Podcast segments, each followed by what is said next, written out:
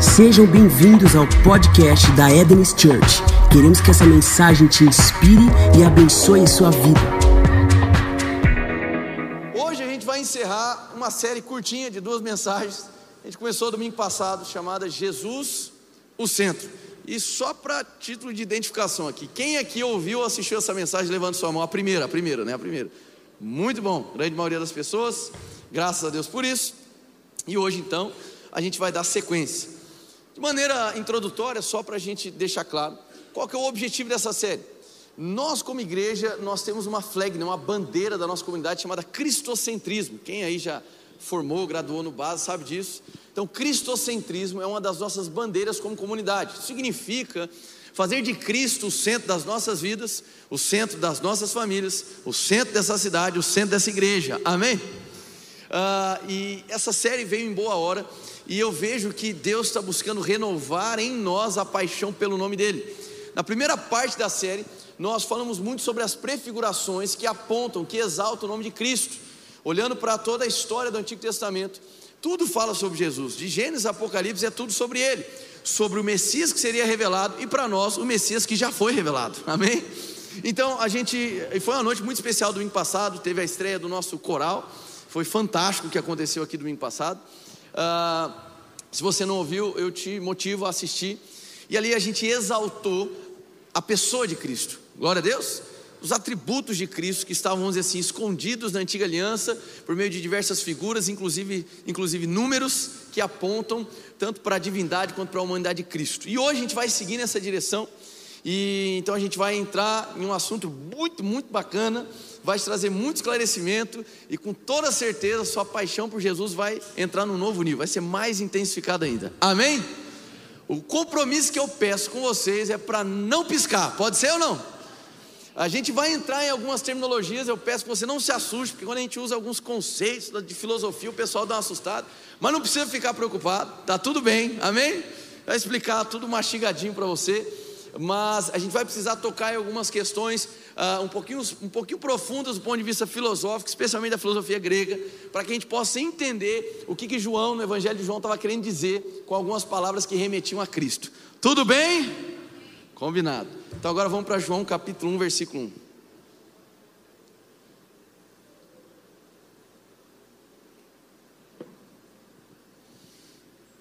É, caso tenham pessoas que esteja com alguma dificuldade aqui no auditório de enxergar o tal, porque tem, tem esses benditos esses pilares, amém? Se eu tivesse uma marreta, eu derrubava tudo, amém? Se você tiver com alguma dificuldade, a gente tem alguns lugares aqui dos pastores reservados que a gente está aqui, obviamente, está disponível para vocês. Então, se tiver ruim aí para assistir ou quem está muito no fundo, tem alguns lugares aqui disponíveis na frente, você pode sentar. Amém? Show. João capítulo 1, versículo 1. Se você chegou lá, diga eu amo Jesus. Então vamos ver. João capítulo 1, versículo 1 diz assim: eu vou ler na versão Almeida Revista Corrigida. No princípio era o Verbo, e o Verbo estava com Deus, e o Verbo era Deus. Todas as coisas foram feitas por Ele, e sem Ele nada do que foi feito se fez. Nele, ou seja, no Verbo, estava a vida, e a vida era a luz dos homens, e a luz resplandece nas trevas, e as trevas não a compreenderam. É, eu vou ler agora numa outra versão, ela não tem em português, mas eu já dei o trabalho de traduzir para você, tudo bem? Mas eu quero ler nessa versão que eu gosto muito, que diz da seguinte maneira: No início, a expressão viva já estava lá, e a expressão viva estava com Deus e era totalmente Deus.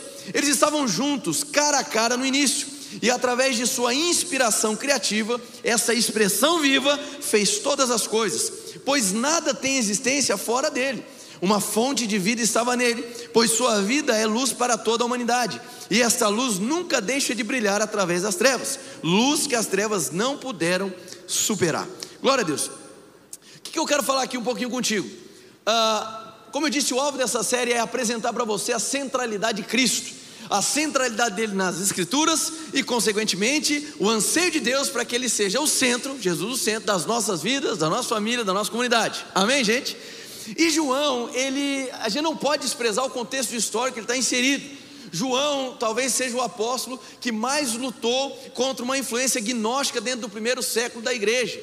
não somente João, mas o apóstolo Paulo também foi um grande guerreiro contra uma influência de uma cultura filosófica grega, especialmente de algumas escolas que eu já já vou citar para vocês. Então, tanto João quanto Paulo foram posicionados por Deus para, vamos dizer assim, se posicionar com a verdade do Evangelho.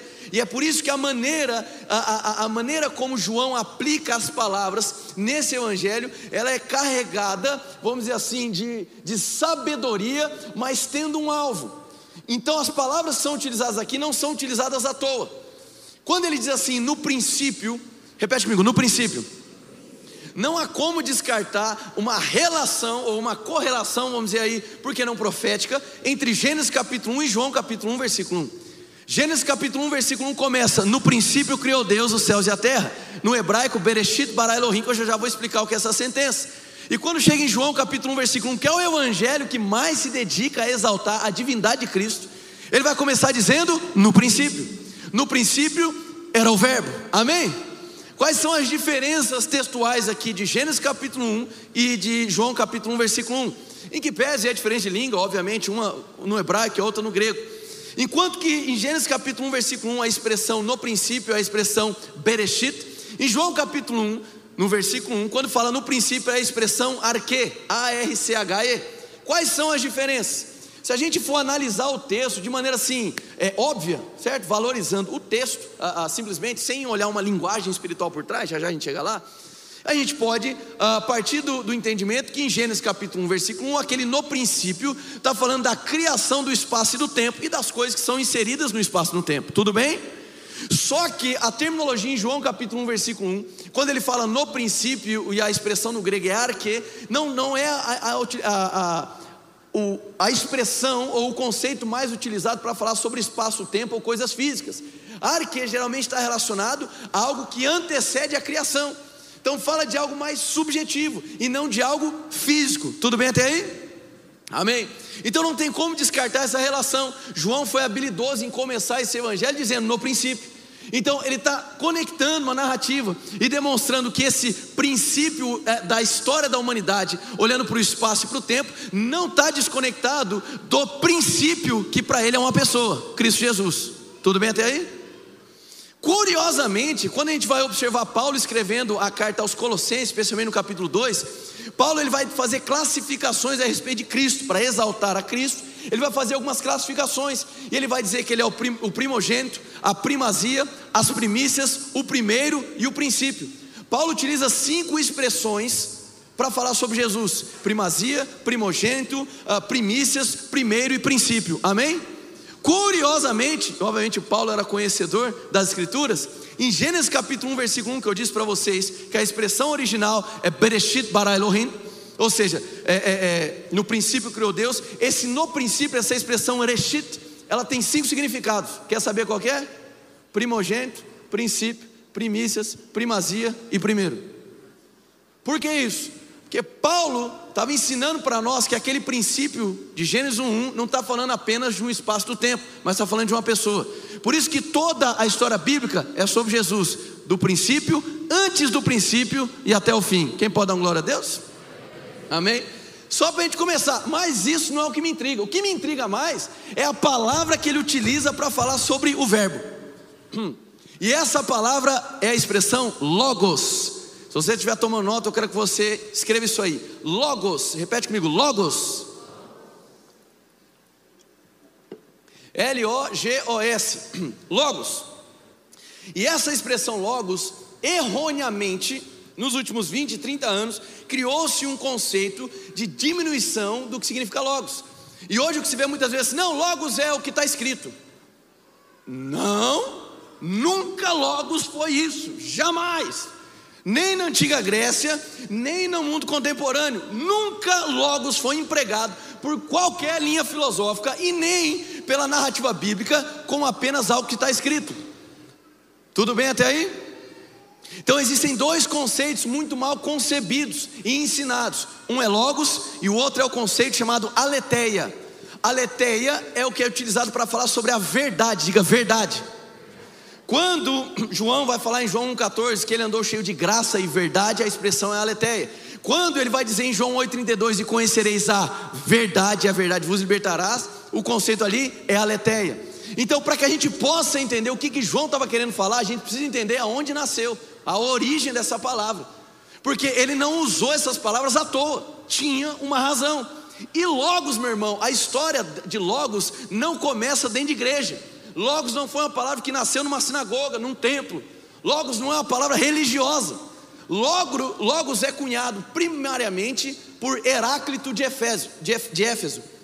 Esse filósofo grego, lá por, se não me engano, 600 e pouco antes de Cristo, ele vai utilizar essa expressão logos. Só que essa expressão logos, que eu já já vou trazer o significado de cada uma, ela foi ela se tornou tão desafiadora para a filosofia grega que cada linha filosófica que foi se levantando foi tentando entender ou expressar uma ideia. Então Heráclito trouxe uma ideia, Platão trouxe outra ideia, Aristóteles trouxe algo mais voltado para o discurso. Quando a gente olha para os helenistas, eles vão trazer o logos mais vinculado à moralidade. Quando a gente olha para a escola estoica, que talvez junto com os epicureus, as escolas mais influentes na antiga Grécia, primeiro e segundo século, e que Paulo confrontou, os estoicos vão também ter uma interpretação a respeito do logos. E eu quero te dizer que Logos carrega uma profundidade tremenda, e que não foi à toa que João utilizou essa expressão para falar de Jesus. Tudo bem até aí ou não? Então é inconcebível olhar para Logos e dizer: Logos é o que está escrito. Não, mil vezes não. Há uma complexidade, e é isso que eu quero passar para vocês. Qual era a ideia de Heráclito quando ele falava sobre Logos? Ele olhava para Logos como aquilo que regia o universo. Na ideia de Platão, Logos era a alma do universo. Na ideia de Aristóteles, aí Aristóteles, ah, ah, em uma das suas obras chamada Retórica de Aristóteles, onde ele fala sobre os três componentes de um discurso argumentativo, ele vai colocar etos, patos e logos. E logos então fala do conteúdo carregado de veracidade de um argumento, de um discurso. Então Aristóteles vai trazer mais para aquilo que é falado, para um discurso que é carregado de verdade. Mas quando você olha para Platão, ele está falando de uma mente que governa algo. Tudo bem até aí, gente? Quando a gente olha para os helenistas, eles vão dizer: Logos é a organização a ordem moral das coisas. E quando a gente olha para os estoicos, aí que é mais intrigante ainda. Os estoicos vão dizer da seguinte maneira: eles vão trazer um conceito de logos, mas junto com outro, chamado logos espermáticos, de, de esperma mesmo, logos espermáticos. Por que esse conceito espermáticos? Porque para eles, logos, atenção aqui, era a semente que era capaz de provocar luz ou fogo. Aí me diz, o que é que João utiliza para dizer aqui? Que ele é a luz que brilha onde? Entre outras palavras, era como se João estivesse dando uma cutucada na cultura grega, entendeu não? Então, se a gente olhar, por exemplo, Heráclito vai dizer também que o Logos, ele é tão intrigante porque ele acredita que é aquilo que gera a vida. Mas qual que é a diferença e por que é que João está sendo tão conflitante com a filosofia grega? Porque seja Heráclito, seja Platão, seja Aristóteles, seja a escola estoica, sejam os helenistas, todos olham para o Logos como algo impessoal. Então, se a gente pega essas cinco linhas filosóficas gregas e coloca para ler João capítulo 1, versículo 1, eles começam concordando, mas depois discordam. E eu vou te explicar por quê. A palavra de Deus diz assim: no princípio era o Logos. Eles vão concordar. Fala, concordo. O princípio foi feito através do Logos, porque o Logos é o princípio que rege e sustenta o universo. O Logos é a alma que rege o mundo. Então eles compreendiam Logos de uma maneira impessoal. Repete comigo: impessoal. Como algo. Então, na primeira parte do versículo, eles concordariam, falaram assim: ó, realmente, no princípio era o Logos. Só que quando João vai avançando, ele vai dizendo que o Logos não é algo, mas é alguém. Amém? Então, a grande mudança de paradigma de João é que ele está querendo dizer o seguinte: ei, obrigado Heráclito, obrigado Aristóteles, obrigado Platão, obrigado aos estoques e helenistas. Tudo que vocês falaram tem uma parcela de verdade. Mas agora eu vou te explicar quem é que está por trás de tudo isso. Vocês acham que algo governa o universo, mas eu vou te mostrar que é alguém. Vocês acham que existe algo que gera vida, mas eu vou te mostrar que é alguém. Vocês acham que existe algo que tem semente que produz luz e fogo, mas eu vou te mostrar, não é algo, é alguém. Sendo alguém, aí vem a grande virada do evangelho que Paulo classifica o evangelho como uma loucura. Por quê? Porque o evangelho não é a contemplação de algo, mas é a relação com alguém. Se eu interpreto Logos apenas como algo, o que é esperado de mim é uma contemplação, mas se eu interpreto Logos como uma pessoa, como alguém, agora eu só posso conhecê-lo por meio de uma relação. O que, o que João está querendo dizer é o seguinte: o Logos, como algo, como um conceito cósmico, não exige relação, não exige confiança e não exige fé, exige apenas lógica. Mas o Logos verdadeiro é uma pessoa, e numa pessoa você não se relaciona pela lógica, você se relaciona pela confiança. Você está aqui ou não? Então, aqui a gente percebe que João está lançando uma pedra fundamental sobre o conceito do que seria a verdade em Cristo. Tudo bem, irmãos? Então, ele não está utilizando essas expressões à toa. Ele não foi pensando, ah, logos aqui é o que está escrito. Não, em hipótese alguma. Ele está querendo dizer, ei, ele tá, ele tá de, eles sabem a influência da cultura grega da época. Ele está dizendo o seguinte: sim, sim, logos é, é, o que rege o universo. Sim, logos é o que gera a vida. Sim, logos é a semente que produz luz ou fogo. Mas presta atenção, logos também é essa organização moral. Mas atenção, o logos, o logos não é algo, o logos é alguém. Sendo alguém, isso faz com que a gente compreenda o Evangelho a partir de uma relação. Por isso que a gente vem enfatizando muito isso. O Evangelho não é sobre algo, é sobre alguém. Nós não estamos aqui como igreja para celebrar algo, uma instituição, mas para celebrar alguém, a relação, Jesus e a sua igreja. Amém? E nessa relação ela não se desenvolve por meio de lógica, ela se desenvolve por meio de confiança, fé. É por isso que o autor de Hebreus vai dizer o que? Hebreus 11:6. Sem fé é impossível o que, é esse agradar alguém? Relação. Então, se eu compreendo ou se eu tento absorver o Evangelho por lógica, por razão, eu não vou compreender o Evangelho, porque ele não, é, ele não deve ser absorvido pela lógica, ele deve ser absorvido pela fé, pela confiança, porque não é a lógica de algo, é a relação com alguém. Você está aqui ou foi embora? Amém? Entenda, eu não estou desprezando a sua razão, a sua racionalidade em hipótese alguma. Foi Deus quem te deu essa capacidade intelectual. Mas você precisa entender que não vai ser através da tua razão que você vai conseguir compreender uma relação. Amém, gente? Você está aqui ou foi embora?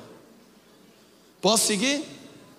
Então, o logos impessoal é um conceito greco-romano, mas o logos pessoal tem a ver com o fundamento cristão. E sabe o que é curioso disso tudo, irmãos? Porque você pega Paulo e Paulo é, é, é, teve uma luta ferrenha contra as escolas estoicas e, e dos epicureus, muito ferrenha. E é por isso que Paulo vai dizer assim: olha, o que eu venho trazer para vocês não é por sabedoria humana. Por que, que ele estava falando isso? Que ele sabia que a verdade central do Evangelho, que é Cristo Jesus, não é para ser compreendido pela lógica. Aí ele vai dizer de um Evangelho que é loucura porque não se absorve por lógica humana. Ele vai dizer: essa, esse evangelho ele é dado por Deus, ele é centrado em Cristo e ele é validado pela ação do Espírito Santo. Amém? Essa pessoalidade do Logos é o que faz a gente compreender que no discurso de João, Logos não é apenas algo escrito, mas Logos é uma pessoa, Logos é Jesus Cristo. Você está aqui ou não? Sabe o que é curioso disso tudo, irmãos? Porque o Logos, ele é essa semente que cria a luz. E a gente pode assumir que Jesus Cristo é o princípio de todas as coisas, tudo bem? No princípio, criou Deus céus e a terra. Bereshit bara Elohim, ok. Então eu posso ver uma atuação de Jesus no princípio, paralelo para as nossas vidas. Ele é o princípio da sua existência. Ele é o princípio da sua caminhada, Ele é o princípio da sua nova vida. Agora, ainda que as coisas não caminhem bem na sua vida, ainda que você entre em trevas em toda a sua vida de maneira existencial ou em algumas áreas da sua vida, sabe o que acontece? Esse mesmo Logos, quando liberado em palavra, ele é uma semente que pode provocar luz ou fogo. Quantos se lembram que aconteceu em Gênesis capítulo 1, versículo 3? Repete comigo: haja luz. Amém. Então, eu não compreendo apenas como um ponto de vista, não, eu devo trazer para a minha vida. E na minha vida eu devo compreender Cristo como princípio, mas também como aquele que é o fundamento para a minha restauração. Aonde hoje na sua vida existem trevas para que a luz chegue? Que tal você começar a desenvolver uma relação com o Logos para que você possa provar da semente de luz que ele é capaz de plantar? Amém? Talvez você está aqui vibrando, pulando, vindo na igreja, mas a sua área relacional, trevas, a sua área emocional, trevas, a sua área familiar, trevas, a sua área financeira, trevas, a sua área, sei lá, trevas. E você tratando Cristo como se fosse uma religião. Não, ele não é uma religião. Ele é uma pessoa. Amém? E sendo uma pessoa, eu só conheço ele por meio de uma relação. Repete comigo: relação. Se não for por meio de uma relação, eu vou querer tratar Cristo por meio da lógica e da razão. E assim você não consegue desfrutar de quem Ele é, porque Ele não é algo, mas Ele é alguém. Hum. Vai lá para João capítulo 1, versículo 14.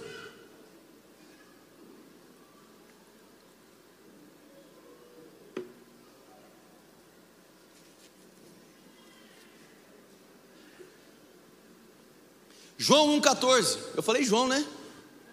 Tá bom. E o Verbo se fez carne e habitou entre nós. E vimos a sua glória como a glória do unigênito do Pai, cheio de graça e de. Isso aqui é maravilhoso. Vamos, vamos destrinchar esse texto aqui. E o Verbo se fez carne, ou seja, o Logo se fez carne. Amém? A expressão viva de Deus. Aí aqui eu vou utilizar daquilo que o reverendo Miles Monroe uh, escreveu em muitos dos seus livros e nas suas pregações.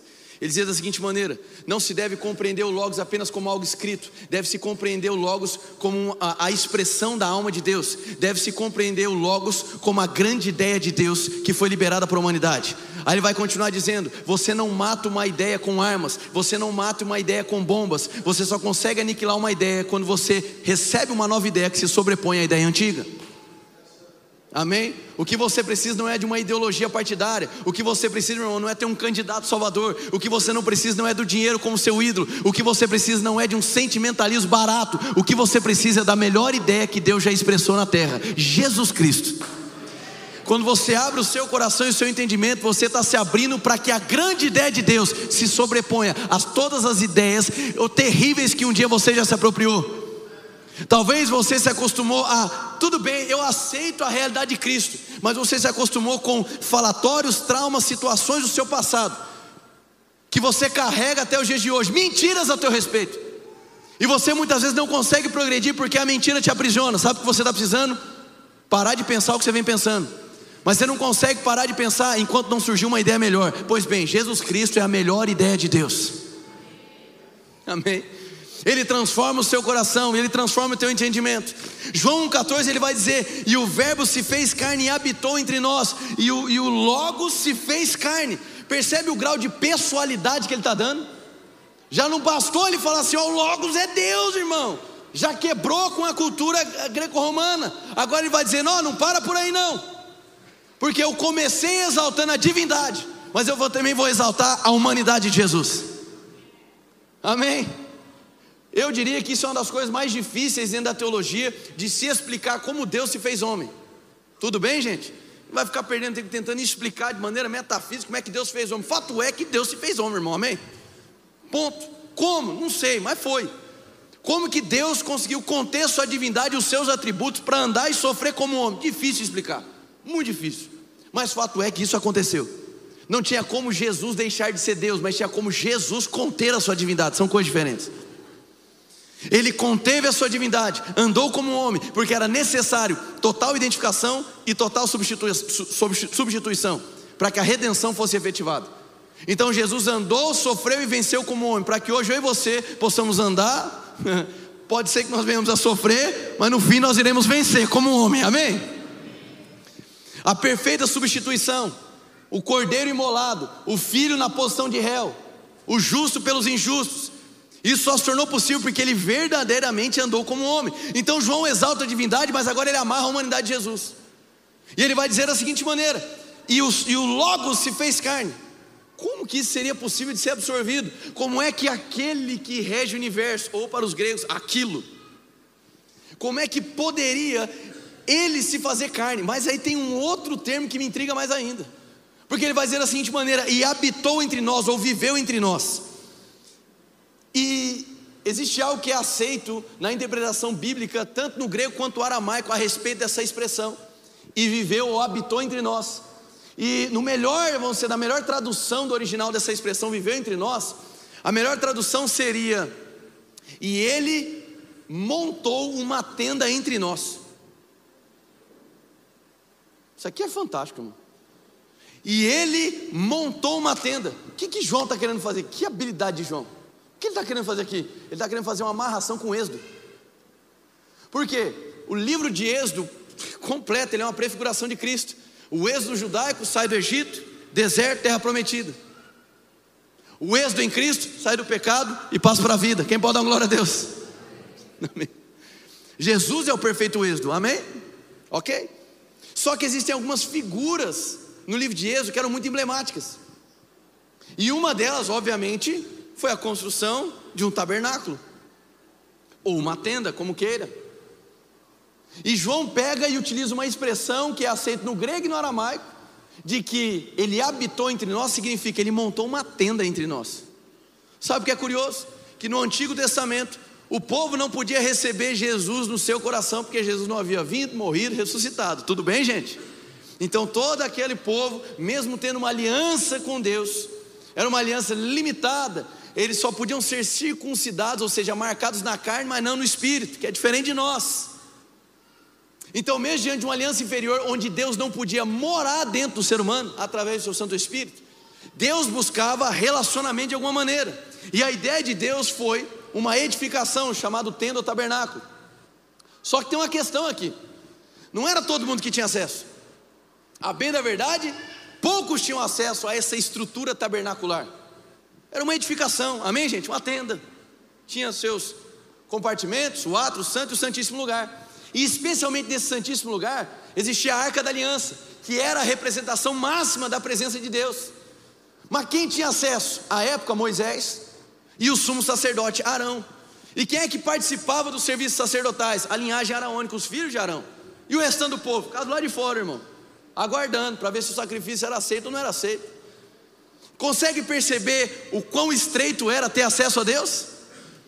Só que aí a terminologia que João utiliza é o seguinte: ó, ele está querendo dizer pra, aqui para nós: se, se na antiga aliança existia um tabernáculo e o homem, poucos homens, dois, tinham acesso à minha presença e por tempo temporário, agora em Cristo se revela um tabernáculo não feito por mãos humanas, mas um tabernáculo que veio dos céus. Só que ele veio agora em forma humana e ele não espera que o ser humano venha até ele, ele vai até você.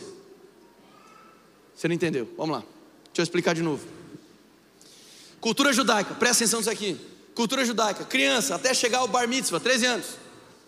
Uma criança que deseja se tornar um discípulo de um rabino, ok? Precisa passar por três fases eliminatórias. Vamos pensar assim: sem criança, pequenininho, tem que decorar o Pentateuco. Decorou o Pentateuco, vai passar por uma prova oral. Os melhores dos melhores avançam, certo? Segunda fase, de novo, agora vem uh, os profetas. De novo, aí terceira fase, eliminatória, dos 100 sobra dois. Aí esses dois no final, tem mais uma prova, junto com o rabino, e se ele é aprovado, aquele, aquela criança que agora virá um adolescente, um discípulo, ele larga pai e mãe para caminhar atrás de um rabino, que essa era a maior honra na vida de uma criança. Deu para entender isso aqui? Perfeito. Então vamos lá, apenas os melhores dos melhores tinham a possibilidade de ser um discípulo. Cristo Jesus, reconhecido como mestre. Aí ele chega para um que está pescando e para outro que está arrumando rede de pesca. E diz assim: Vem caminhar comigo, vocês vão ser meu discípulo. Mas qual que é a questão aqui? A questão é que aqueles que eram reprovados na, na, na tradição judaica, comumente iriam trabalhar com artes manuais. Então Pedro e João eram representações de reprovações na lei judaica. Não tinha como eles serem mais discípulos. Só que Jesus quebra o paradigma, porque agora é o Logo se tornando carne, agora é o tabernáculo se tornando homem, e indo na direção daqueles que, daqueles que não merecem. E, ou seja, Jesus não consulta o seu currículo para te chamar para ser um discípulo, ele te encontra. Eu sei que a gente tem uma ideia de falar do Evangelho, é, é, Senhor, eu quero te encontrar eu entendo a expressão e talvez eu utilize ela, mas no final das contas, é Ele quem vem ao nosso encontro. Amém? Amém? Eu vejo que faz muito mais sentido a disposição de busca depois que você o encontra. E buscar a Deus e conhecê-lo deve ser uma disposição daquele que tem fome por Jesus. Amém? Mas até que haja o primeiro encontro, sabe o que eu vejo? Alguém cheio de graça e de verdade, aquele que não olha para as suas reprovações, aquele que não olha para o teu mérito, aquele que não olha para o acumular de fracasso, aquele que não olha para o acumular de vergonha, olha para você, vai ao teu encontro, te ama e te chama para ser discípulo.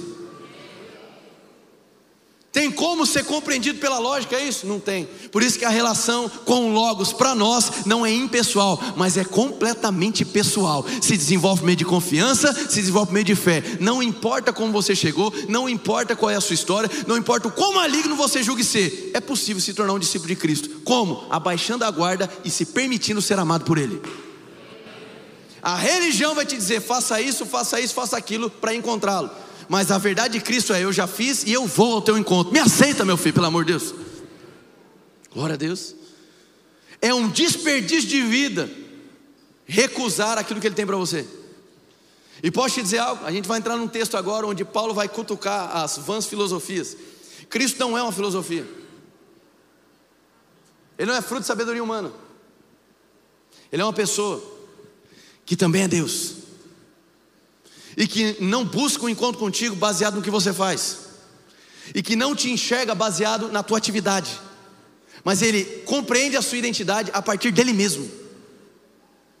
Ou seja, se eu não desenvolvo a relação com Cristo, eu acabo por não obter respostas que todo ser humano busca. Perguntas existenciais comuns: da onde eu vim? Para onde eu vou? Quem eu sou? porque eu existo. Sim ou não? E até que você se permita ser encontrado por Ele, você carrega essas dúvidas e entra em crise existencial. A maior delas, crise de identidade. Não sabe quem é. Aí começa a ser definido por aquilo que faz. Sim ou não? Aí você se acostuma a ser definido pela sua atividade. Só que sabe o que acontece? Ninguém consegue manter alta performance por muito tempo. Aí quando a sua performance abaixa, ou quando alguém faz melhor do que você, você entra no modo de autodestruição. Você começa a ficar confuso. Será que eu sou isso mesmo? Por quê? Você está pautando a sua identidade na sua atividade. Mas quem diz que Cristo te define pela sua atividade? Você está aqui ou não? Não, ele não olha para a tua atividade para te dar uma identidade. A tua identidade está nele. Ah, você não entendeu. Você descobre quem você é quando você descobre quem ele é. Então, ser encontrado com Ele significa obter respostas, porque Ele é o Logos, e é o Logos que sustenta todas as coisas. Você está aqui ou não?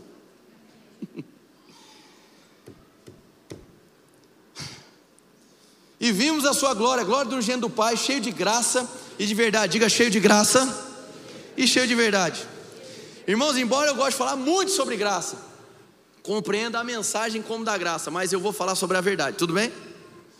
Essa expressão verdade também é muito mal compreendida, e é a expressão, como eu disse para vocês, aletheia.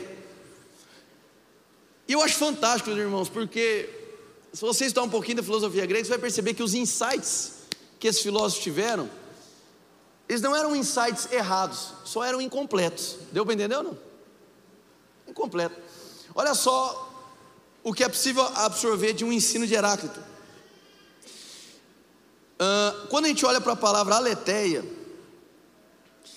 ela é o oposto da palavra grega letes, ok?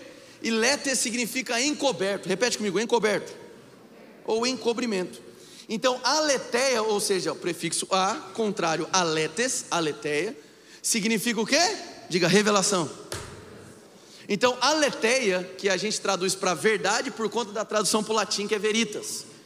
Hoje em dia está tá, tá, tá em alta, né? Projeto Veritas, etc. Então, por conta desse Veritas, a gente traduziu para verdade. Só que a letéia, vamos dizer assim, embora a verdade já seja algo muito substancial, a gente precisa entender como é que chegou nessa palavra. E essa palavra letéia significa: aquilo que estava encoberto já não está mais. Amém, gente? Aí sabe o que é interessante? Dentro da estrutura de pensamento de, de, de Heráclito, ele vai dizer: é necessário usar a razão que repousa no Logos, porque ele entende o Logos como um princípio que rege o universo, para levantar o véu da realidade. Pois, conforme afirmou Heráclito, a essência das coisas ama ocultar-se. Então, qual é o pensamento dele? Só é possível ter acesso à aletheia, ou seja, à revelação, aquilo que é a verdade, se eu tiver uma interação, para ele uma conexão com algo, mas para nós a relação com alguém, com Logos. Ou seja, eu só absorvo a verdade da minha vida, da minha existência, sobre quem eu sou, da onde eu vim, para onde eu vou, se eu me relacionar com Logos. Só que o Logos para nós não é algo, é alguém. Então, quanto mais eu conheço a Cristo, mas eu obtenho as respostas que eu preciso. Aí eu lhe pergunto: que tipo de mentira que domina a sua vida?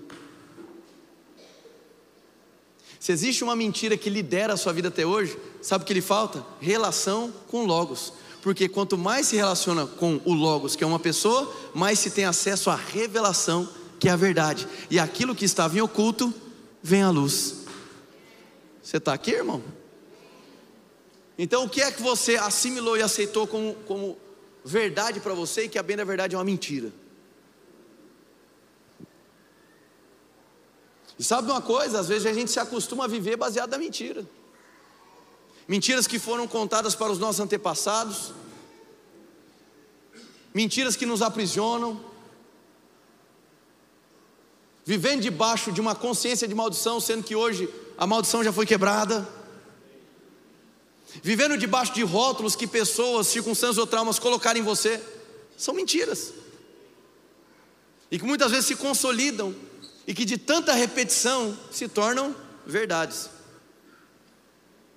utilizando aí o é, Goebbels, né, o articulador de mídia de Hitler. Uma mentira contada diversas vezes se torna uma verdade. Então, às vezes, a gente se acostuma com algo mentiroso, porque de alguma maneira aquilo traz uma explicação. Só que, meu irmão, quem vive na mentira também vai provar dos frutos da mentira.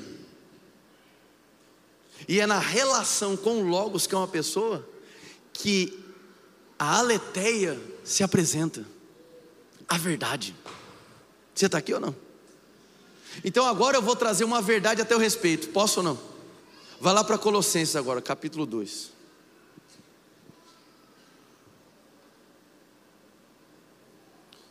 Colossenses capítulo 2, versículo 9.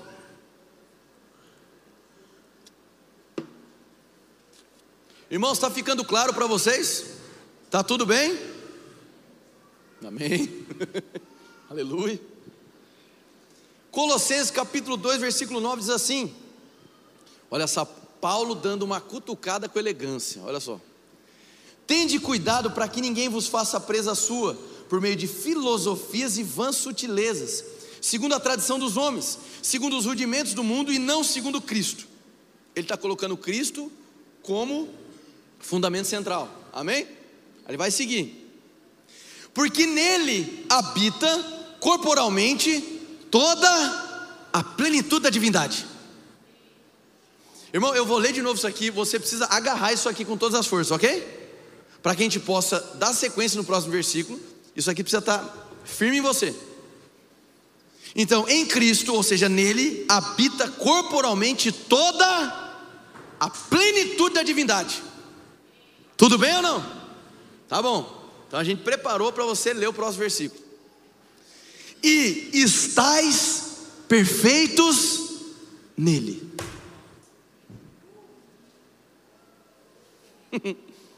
Vai para cá. Paulo classifica então, sobre, ele fala sobre uma perfeição que existe nessa relação, Jesus e a igreja. Tudo bem? Primeiro ponto. João, em 1 João, capítulo 4, se não me engano, versículo 10, salvo engano.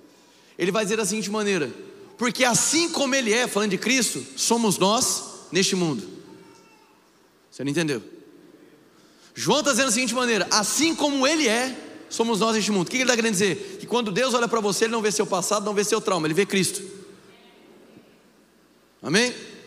Porque a nossa identidade está escondida nele. Colossenses capítulo 3, versículo 2. Nossa vida está escondida nele. Então, para que eu possa me entender, eu preciso ter a revelação de quem Ele é. Então, quanto mais relação com Ele, mais convicto eu me torno de mim. Amém, gente? E Paulo vai dizer para Efésios, e é curioso, né? Porque Paulo fala com a região de Éfeso, da onde nasceu Heráclito, e ele utiliza algumas terminologias também para atacar a cultura grega. No final do capítulo, ele vai dizer que Cristo é o cabeça de um corpo, e vai falar que a autoridade do cabeça foi dada ao corpo. A gente olha para João 17, Jesus ora, preguei esse dia sobre isso. Ele vai dizer o seguinte: Pai, eu oro para que eles sejam um, assim como eu e ti somos um. Aí ele vai dizer: Eu neles e tu em mim. Amém? Aí ele vai dizer o seguinte: e esta é a perfeita unidade para que o mundo veja. Isso aqui é fantástico. Então, embora nós tenhamos dificuldade de classificar perfeição ou imperfeição, nem Jesus, nem Paulo, nem João têm dificuldade. Eles falam tranquilamente sobre perfeição. E eu quero ser seguro em nome de Jesus, amém? Essa perfeição que ele está falando, entenda, não é uma perfeição de comportamento, é de uma perfeição de existência. Não é uma perfeição, calma, ainda moral. Ela se desenvolve para a perfeição moral, mas é de uma perfeição no espírito.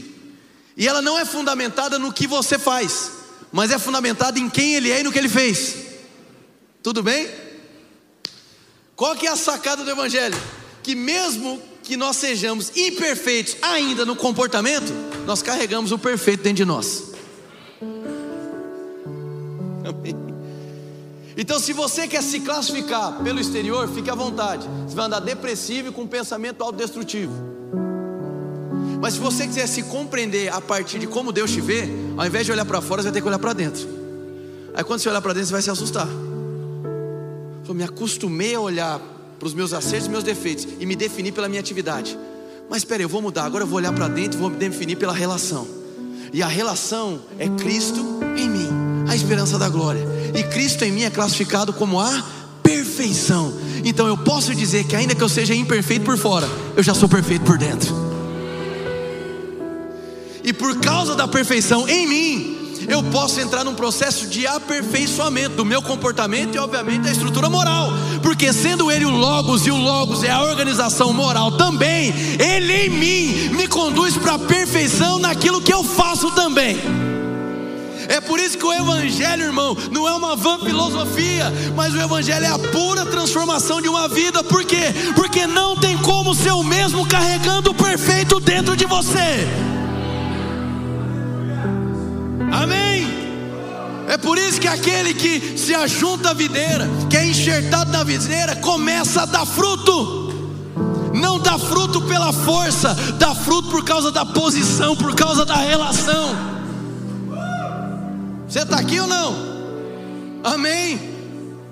Então eu vejo, irmãos, que muitas das vezes a gente está vivendo, a gente eu digo igreja como todo, amém?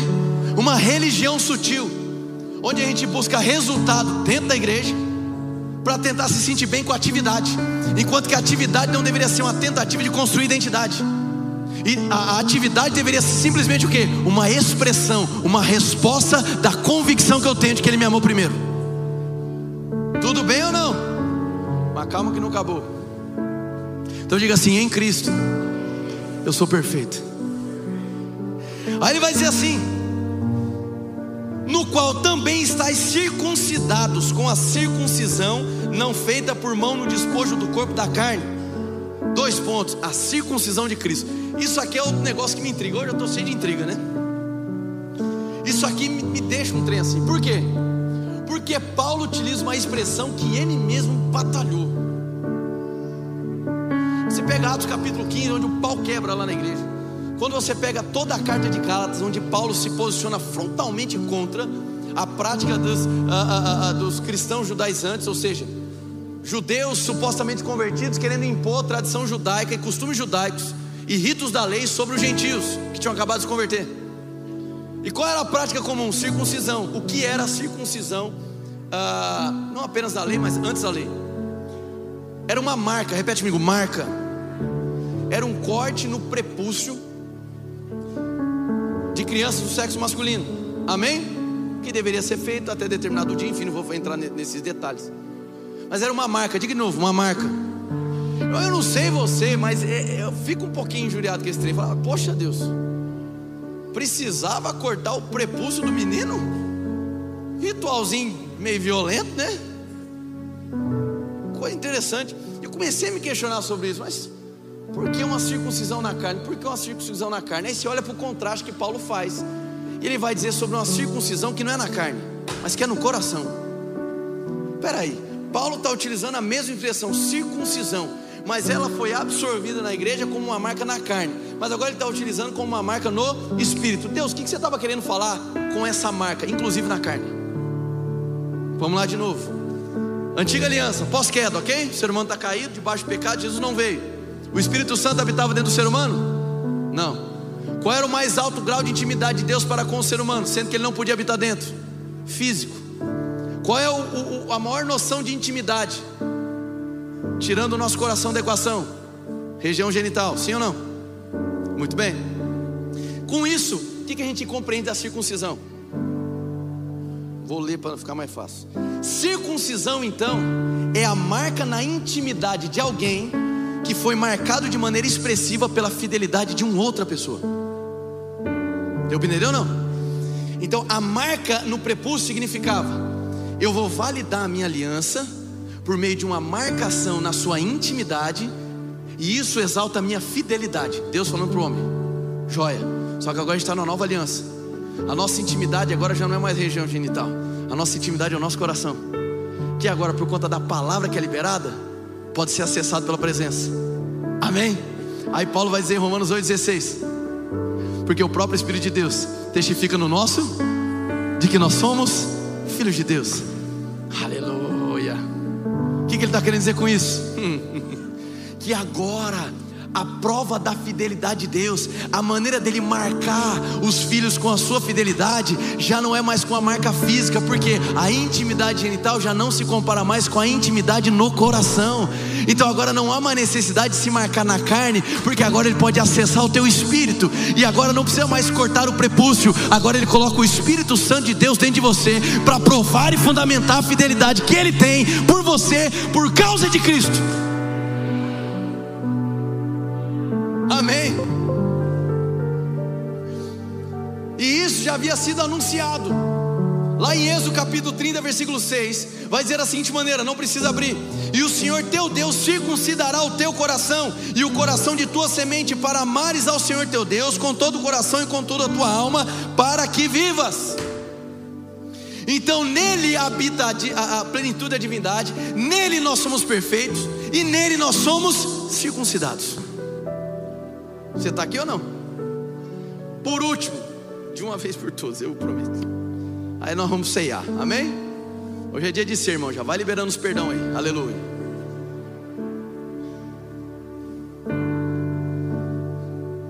Seremos circuncidados no coração para que amemos a Ele. Essa colocação é interessante. Seremos circuncidados no coração para que amemos a Ele. Então, peraí. Vem a circuncisão e vem o meu amor para Ele. Presta atenção aqui vem a circuncisão primeiro. O que é a circuncisão? É a marca na intimidade de alguém que foi marcado pela fidelidade de outra pessoa. Tudo bem? Perfeito? A circuncisão vem primeiro. Então diga assim: o amor dele por mim vem primeiro. E aí eu amo a ele. Ou seja, o meu amor por ele se torna uma resposta ao amor dele por mim.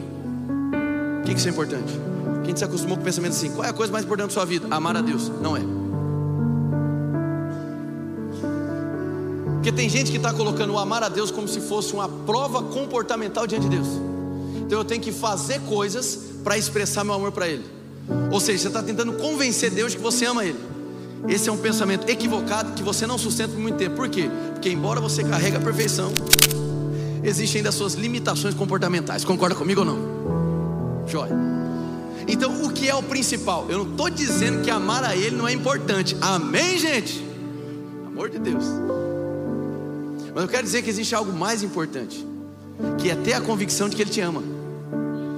Porque o amor vem como resposta à circuncisão. E esse é o fruto da relação. Eu não amo a Ele para Ele fazer algo por mim. Eu amo a Ele porque Ele já fez. Então eu não busco Ele para ser abençoado. Eu desenvolvo uma relação porque Ele já me abençoou. Amém, gente? Glória a Deus. Então é o amor dele por você que sustenta a sua vida.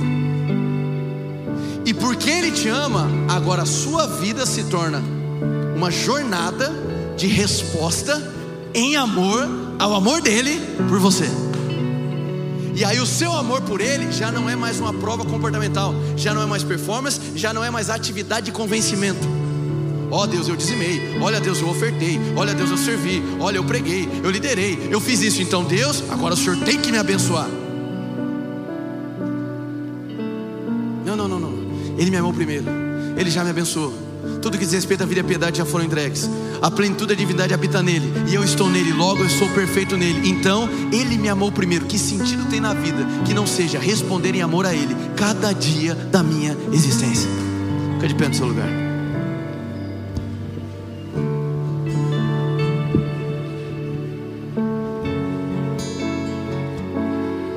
Se você puder fechar os teus olhos por um instante.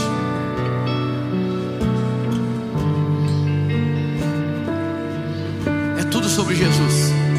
É tudo sobre hoje à noite para você abaixar a guarda de uma vez por todas e se permitir ser amado por Ele.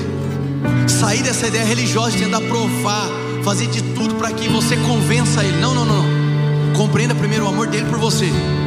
E o seu amor por Ele vai se tornar uma resposta e não uma iniciativa de convencimento.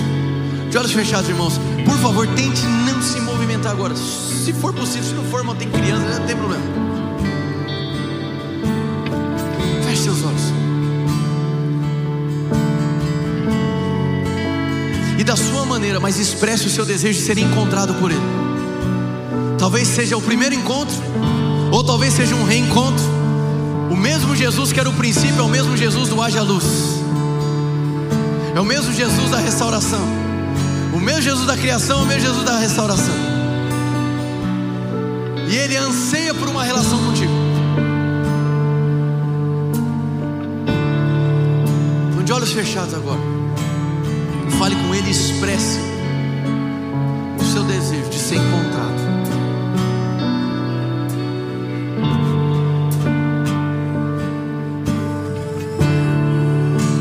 Talvez você está aqui pela primeira vez, ou segunda ou décima, enfim, não interessa.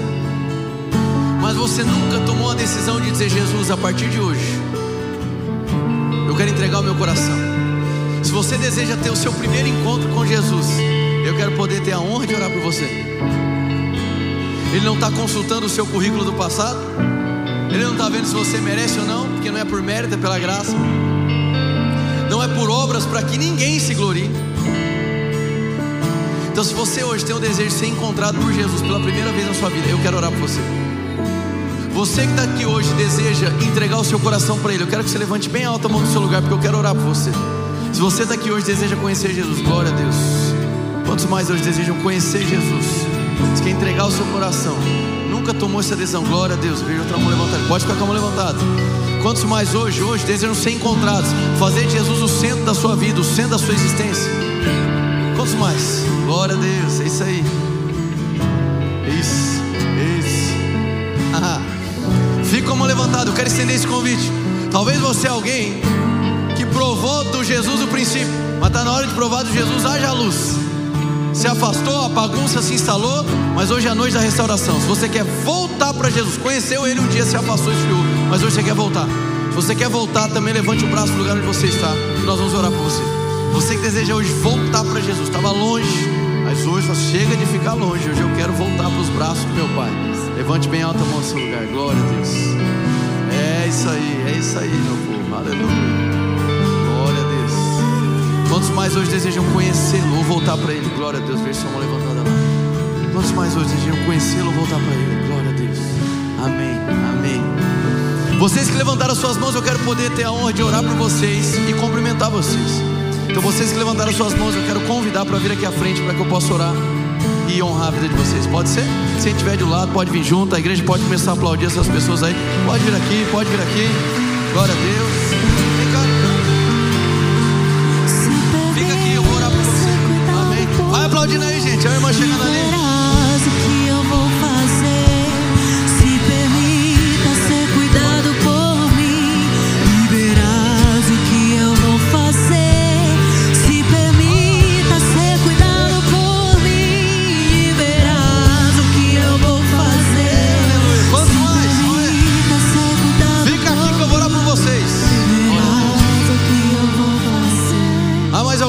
Meio que deseja hoje ser encontrado por Cristo.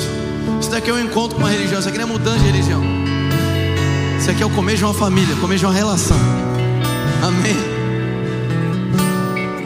Glória a Deus. Quero que vocês aí atrás estendam suas mãos. E vocês aqui à frente, eu quero que vocês fechem os olhos de vocês. Eu quero que vocês repitam uma oração comigo.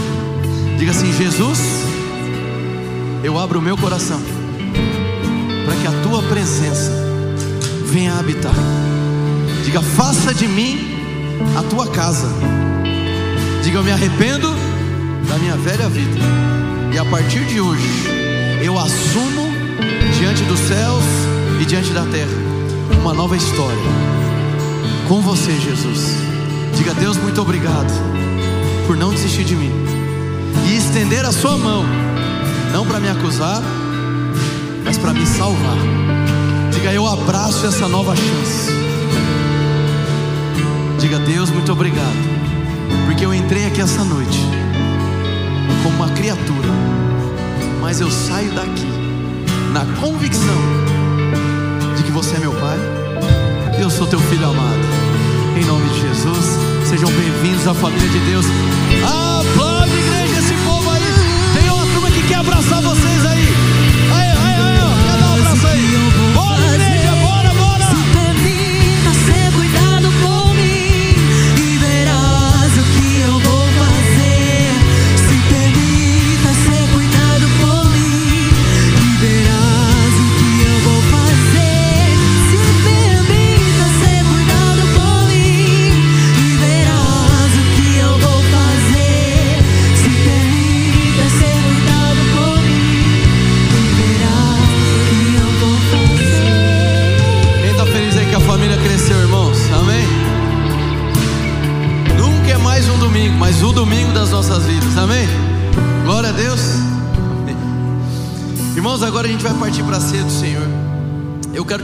sentar nesse momento.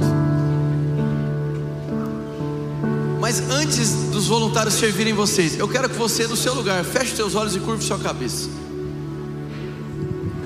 Eu quero que você tire esse período curto agora para trazer à sua consciência o ato da ceia. Gente não pode fazer da ceia ah, um lanche, ah, tratar com descaso, não. Quero que você fale com o Pai nesse momento. Traga reverência. Se porventura existe uma mágoa, existe alguma trava no seu coração, libera isso agora. Você e ele, irmão, não é contar para ele, você e ele, libera. Libera a vida da pessoa, libera essa mágoa, se desfaça dela.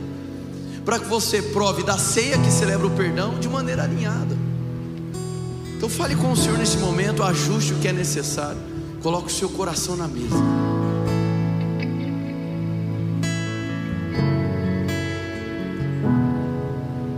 Obrigado, Pai. Nós queremos te agradecer porque a tua mesa exalta a comunhão.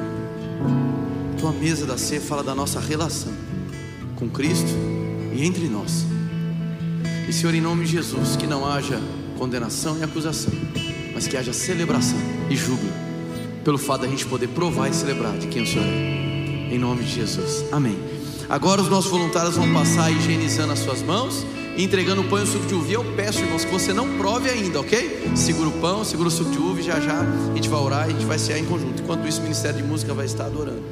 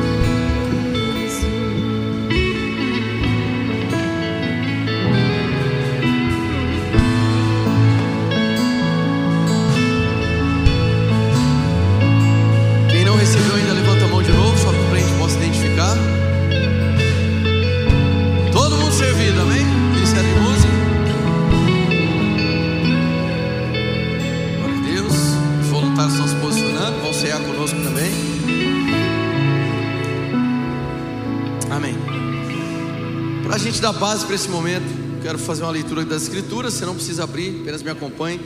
Em Mateus 26, 26. Diz: Enquanto comiam, Jesus tomou o pão, deu graças, partiu e deu aos seus discípulos, dizendo: Tomem e comam, isto é o meu corpo. Em seguida, tomou o cálice, deu graças e o ofereceu aos discípulos, dizendo: Bebam dele todos vocês, isto é o meu sangue da aliança ou da eterna aliança, que é derramado em favor de muitos para perdão de pecados.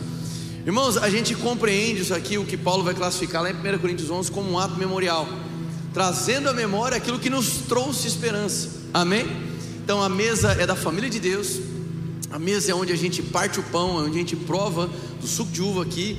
Com, são, são- símbolos, mas que carregam verdades espirituais. Amém?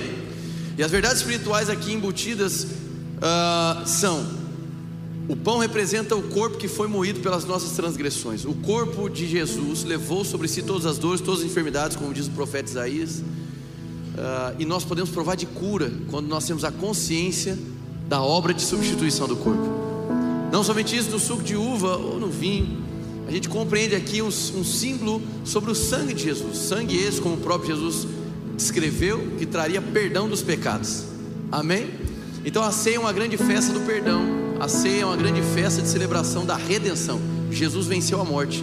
O corpo dele foi entregue, o sangue dele foi vertido na cruz do Calvário. E esse é o único caminho que nós temos à presença de Deus.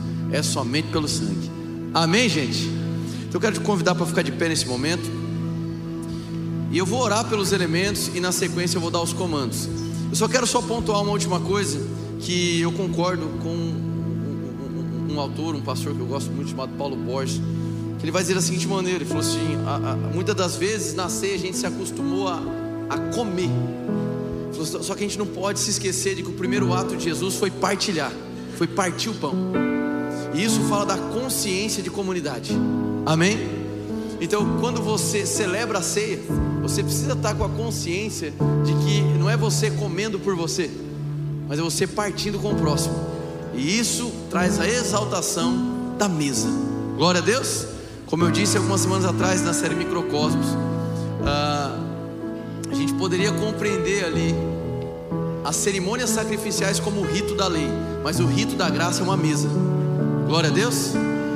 Pai, no nome de Jesus, muito obrigado por esses elementos, por esse pão, por esse suco de uva que representam respectivamente o teu corpo, o teu sangue. E Pai, nós queremos aqui reverenciar, porque a tua obra foi completa, foi de uma vez por todas, e por isso o teu filho amado, Jesus Cristo, pô- pôde dizer: tudo está consumado. Verdadeiramente, Jesus levou sobre si as dores e as enfermidades, então nós cremos que há cura no corpo de Cristo. Senhor, verdadeiramente também o, seu, o sangue de Jesus foi vertido na cruz do Calvário sangue da nova e eterna aliança, sangue que traz perdão dos pecados, sangue que nos limpa. E nós queremos reverenciar o teu corpo e o teu sangue, celebrar a tua vitória, consagrando esses elementos, o pão e o suco de uva, em nome de Jesus. Vamos primeiro provar do pão.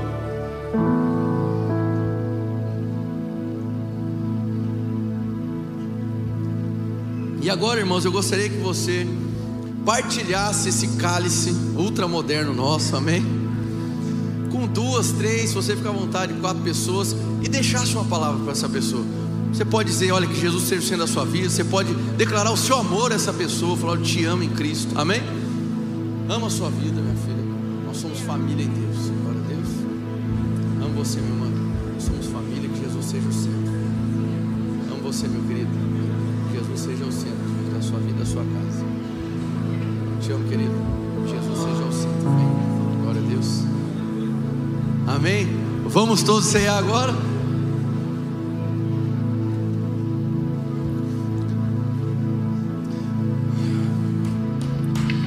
Nós celebramos a festa da redenção, porque Ele está vivo, venceu a morte, então dê o seu brado de vitória mais forte, porque nada pode conter a Cristo. Vamos, igreja! Vamos, igreja!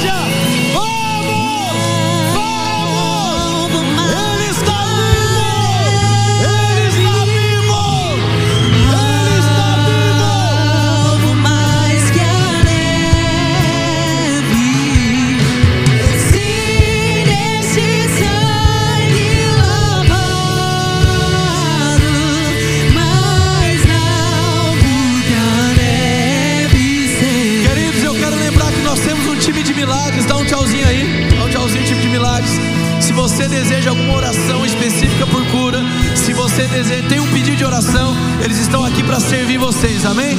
Pai, no nome de Jesus, eu te agradeço pela consciência da plenitude da divindade que habita em Cristo. Senhor, eu te agradeço por uma comunidade saudável e consciente da vitória que foi estabelecida na cruz do Calvário. Nós fomos limpos pelo seu sangue. Essa foi uma mensagem da Eden's Church. Para ficar por dentro de tudo, nos acompanhe em nossas redes sociais.